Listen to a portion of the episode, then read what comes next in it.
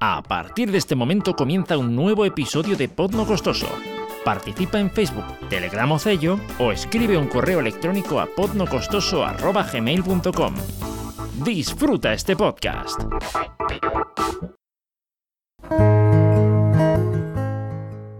Hola, ¿qué tal? Te doy la bienvenida a este nuevo episodio de Podno Costoso, un podcast en el que intentaré demostrar que hacer un podcast es más sencillo de lo que puedes imaginar. Soy Marcos, pero me puedes llamar Marcolino Style. Y bueno, hoy te voy a comentar un poquito cómo funciona esto de sacar las notas de voz de WhatsApp y Telegram para utilizarlas en tu audio. Pero bueno, antes de eso, pues vamos a darle paso a Patricia, que es la presidenta de la asociación Háblame. Nos va a contar un poquito sobre qué es esto. Hola Patricia, ¿cómo estamos? Muy buenas, Marcos. Eh, muchas gracias por invitarme a este pequeño hogar tuyo que tienes en tu estudio, bueno, que has creado. Y gracias por la acogida, háblame. Muchísimas gracias. No, no, a ti por venir aquí. Eh, cuéntame, ¿qué es esto de Háblame? ¿En qué consiste? Háblame es una asociación para la prevención del suicidio. Y bueno, pues ya partiendo de eso hacemos todo lo que hacemos. Y la esencia es la que es. Un mm. resumen precioso, lo sé. Vale, Vale, no, no, es, es, eh, eh, es, bastante, es bastante claro. ¿Cómo, ¿Cómo surgió una cosa así? Porque quiero decir, normalmente pues uno piensa en, yo qué sé, hacer una asociación pues para ayudar a personas del tercer mundo, para, eh, qué sé, erradicar la pobreza en, yo qué sé, aquí en España con la crisis. ¿Cómo surgió este tema concreto? ¿Cómo surgió este motivo concreto para la asociación? Pues por las circunstancias. ¿Por qué somos quienes somos? ¿Qué nos ha llevado a ser eh, las personas que somos hoy y qué nos llevará a ser las que somos mañana? Las circunstancias y cómo reaccionamos ante ellas. En el año 2017, concretamente, eh, justamente en octubre, bueno, de ahí lo del aniversario de movimiento, claramente, pues eh, varias personas que teníamos una amiga en común, la perdimos. Sé que a algunos no les gusta decir e, e, utilizar esa expresión, perdimos a tal persona. Pero bueno, el caso es que se suicidó.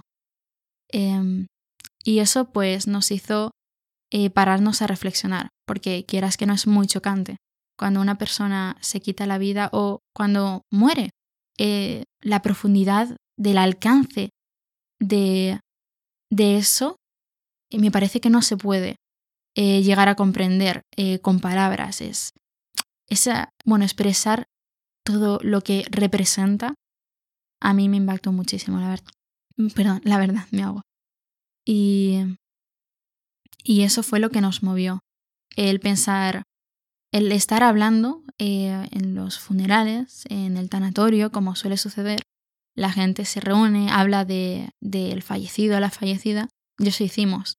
Entonces nos paramos a, a, preguntar eh, qué había pasado, cómo había pasado, y algo que yo caí en la cuenta fue como, en verdad, esto eh, podría intentar eh, prevenirse hablando, si la gente pudiera expresar sus sentimientos, sintiéndose escuchada, es decir, la, la otra persona tiene que estar receptiva para querer comprender y hacer que la otra persona no se sienta tan mal, se sienta apreciada. Eso hace un mundo. Y bueno, de ahí básicamente háblame. Y pues empezamos a crear este movimiento que empezó pues con lo de háblame, llevando unas pulseras identificativas con las que, bueno, eh, le decías al mundo que tenías ganas de, bueno, de escuchar a quien lo necesitase. Era como de tú a tú, más bien, no solo al mundo. Si tú tenías un mal día y vías a alguien con una pulsera, sabías que podías contar con esa persona quizá cinco minutos eh, de su tiempo para escucharte, dar un paseo largo o corto, es el saber que la otra persona tiene interés en ti, que quiere comprenderte, quiere ayudarte, quiere apoyarte. Eso, de hecho, sabemos que ya ha ayudado a gente y, y es algo que es maravilloso. Y bueno, pues decidimos sacar de estas circunstancias tan terribles algo positivo. Y eso es lo que la verdad me ha hecho continuar durante todo este tiempo, el recordar cómo nació y lo importante que es que llegue a término, es decir, que dure todo lo que pueda y más. Oye, a mí lo de la, lo de las pulseras me, llamó la atención. La iniciativa sigue funcionando, ¿no? Sí, estamos diseñando las siguientes pulseras. Hemos visto varias opciones y bueno, la verdad es que yo me estoy inclinando más por una. Ya veremos qué decidimos entre los compañeros, porque mm, es interesante, quieras que no. Incluso hacer un par de opciones que... Incluso... Bueno, es algo con lo que vamos jugando, ¿no? Es decir, cierta edad, cierto margen de edad puede llevar un tipo de pulsera, eh, otro, otro colectivo, etcétera, puede quizá interesarse por otra pulsera. Es algo que estamos teniendo en cuenta, entonces es interesante. Pero dices que hay casos concretos en los que, en los que ya ha habido personas que se han visto ayudadas por, por, este, por este tipo de iniciativa, eh, sin, lógicamente sin dar nombres propios. Eh, ¿Podrías contarnos un poquito sobre eso? por solo la pulsera. Vale. Pues personas que, por ejemplo, solo por ver la pulsera a otra persona, sin necesidad de hablar, solo por eso ya se sentían bien. O personas que siguen compartiendo a día de hoy eh, la pulsera que se les dio hace, bueno, hace un año, tampoco ha pasado tanto, pero me parece, wow, precioso. Yo cada vez que veo eso me emociona muchísimo. Es como, wow, le di una, una pulsera a esta persona y sigue compartiendo lo importante que es para ella. Y es, no sé, es, quieras que un pequeño gesto puede representar tanto para las personas, es algo muy especial, en mi opinión. Después, eh, ¿cómo te digo? ¿Y qué objetivos tenéis marcados? Aparte de los que ya estás mencionando, ¿hay alguno más que tengáis, eh, yo qué sé, para llevar, eh, para llevar esto a cabo? alguna, alguna iniciativa más fuera de las que tenéis ahora mismo en marcha, al corto plazo, medio plazo, largo plazo. Eh, ¿Cómo veis el tiempo mm, futuro, vamos a decirlo así? Ajá. La verdad es que es una pregunta bastante más profunda de lo que parece, porque tenemos muchísimos proyectos y, colaboraciones, como esta, por ejemplo. Pero sí, es que hay tanto de lo que hablar porque una cosa son las redes sociales, que se pueden potenciar mucho para compartir mensajes, para compartir incluso música que pueda animar, em, para compartir experiencias de la gente que se anime, se atreva a compartirlas. Y luego está eh, todo proyecto presencial. Ahí hay una inmensidad de posibilidades tremenda. De hecho, hay muchas cosas que aún no puedo hablar, pero uff, estamos trabajando muchísimo en hacer cosas súper maravillosas. Eh, presencialmente, pues estamos, eh, ya hemos empezado de hecho a hacer, bueno, ya empezamos, pero me refiero como asociación ya consolidada, eh, pues hemos estado haciendo ya algunas dinámicas, diferentes talleres, por ejemplo, la de presentación con la que presentamos Háblame como finalmente asociación, fue una acampada en la que por dos días de convivencia estuvimos reforzando lo que es la salud alimenticia, la salud física y la salud mental, a través de una serie de herramientas eh, dinámicas ya creadas, o incluso algunas que yo me atreví a crear, pues eh, ofrecíamos herramientas para que la gente por sí misma aprendiese y reforzase cosas que en el día a día les va a servir y que se, se creasen unas conexiones entre los grupos, pues que les ayudasen y, la verdad es que la verdad es que se ha hecho una piña preciosa. qué alegría, qué alegría. Oye, escúchame, ¿y qué, qué, puede hacer una persona que quiera unirse a, a vuestra asociación para efectivamente unirse? Pues em, tiene que empezar viniendo unas cuantas actividades para que veamos más o menos cómo se desenvuelve su interés y, y esas cosas y eh, enviarnos una carta eh, de por qué le gustaría participar. Y entonces eh, lo que hacemos es verdad que entre los días 15 y 18, que es el aniversario de Háblame, se reciben todas esas cartas y después de haber estado con esas personas en diferentes actividades tratando con ella, pues se, se la admite o, o no creo yo que diera el caso, pero se le negaría, pero si eres buena persona es súper fácil que entre. o sea, lo más normal, es que, lo más normal es que entre, ¿no? O sea, vale, vale, ¿no? De momento, para el tiempo que lleváis, no se ha presentado ningún caso en contra, ¿no? A ver, no, han, no se han recibido muchas solicitudes, sí que nos hemos topado pues con un poco de todo. Las experiencias que nos ayudan a aprender, ¿no? Pero sí. Vale, vale, vale, perfecto.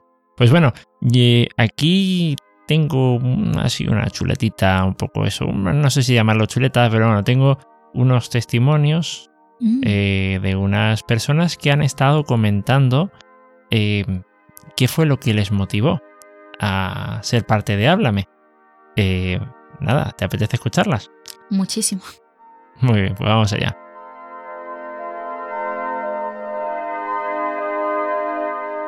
Conocí a una personita insólitamente activa, con mil ideas en la cabeza, un poco loqueta. Eh, y cuando descubrí de dónde venía tanto movimiento y a qué se debía, sobre todo, me sentí vinculada a la plataforma.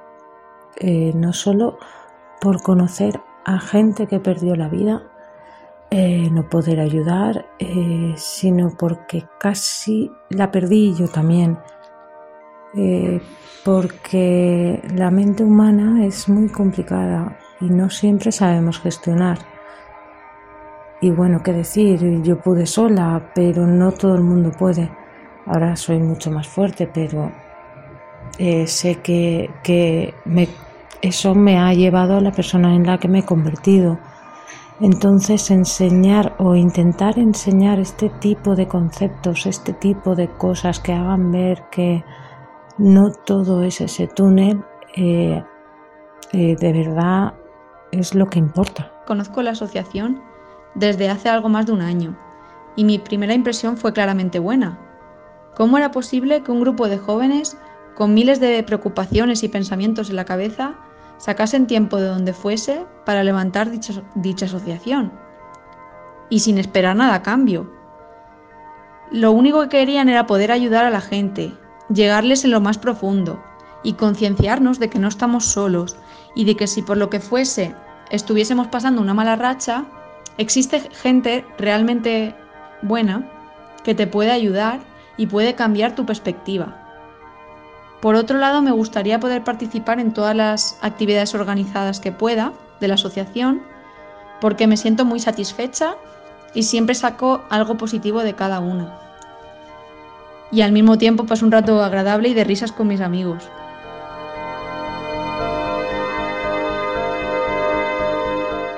Bueno, la verdad es que ha sido, ha sido impresionante, ¿no? a ver, una cosita. Vamos a ver. Eh, este episodio se va a publicar el día 15 de octubre de 2019. Lo estamos grabando antes, esto es un podcast. Pero, ¿por qué ¿por qué me pediste que esto se publicara este día? Porque es la fecha especial, por así decirlo. Es el inicio. Eh, justamente el 15 de octubre, eh, ironías de la vida, es cuando todo empezó a suceder, ¿no? Y luego, pues, estos días, eh, del 15 al 18, fue cuando, cuando sucedió todo. Quieras que no, aunque yo no me enteré justo el 15, fue cuando pasó y a partir del 17, el 18 sobre todo, fue cuando estuvimos hablando y nos pusimos manos a la obra. Y, y ya, ya está. Listos. Nació Háblame. ¿Os conocíais? ¿Os conocíais de antes? Algunos sí y otros no. O sea que incluso este mismo movimiento eh, ha unido a personas que en principio no, no estaban no está, digamos, contemplado que, que, que estuvieseis unidos, ¿no? De alguna manera. La verdad es que eso es algo súper interesante. Creo que, bueno, con Háblame, la verdad es que he aprendido muchísimo sobre las situaciones, cómo manejarlas, sobre mí misma, mis capacidades, y superado muchísimos complejos. Admito que soy humana, por supuesto, los tengo.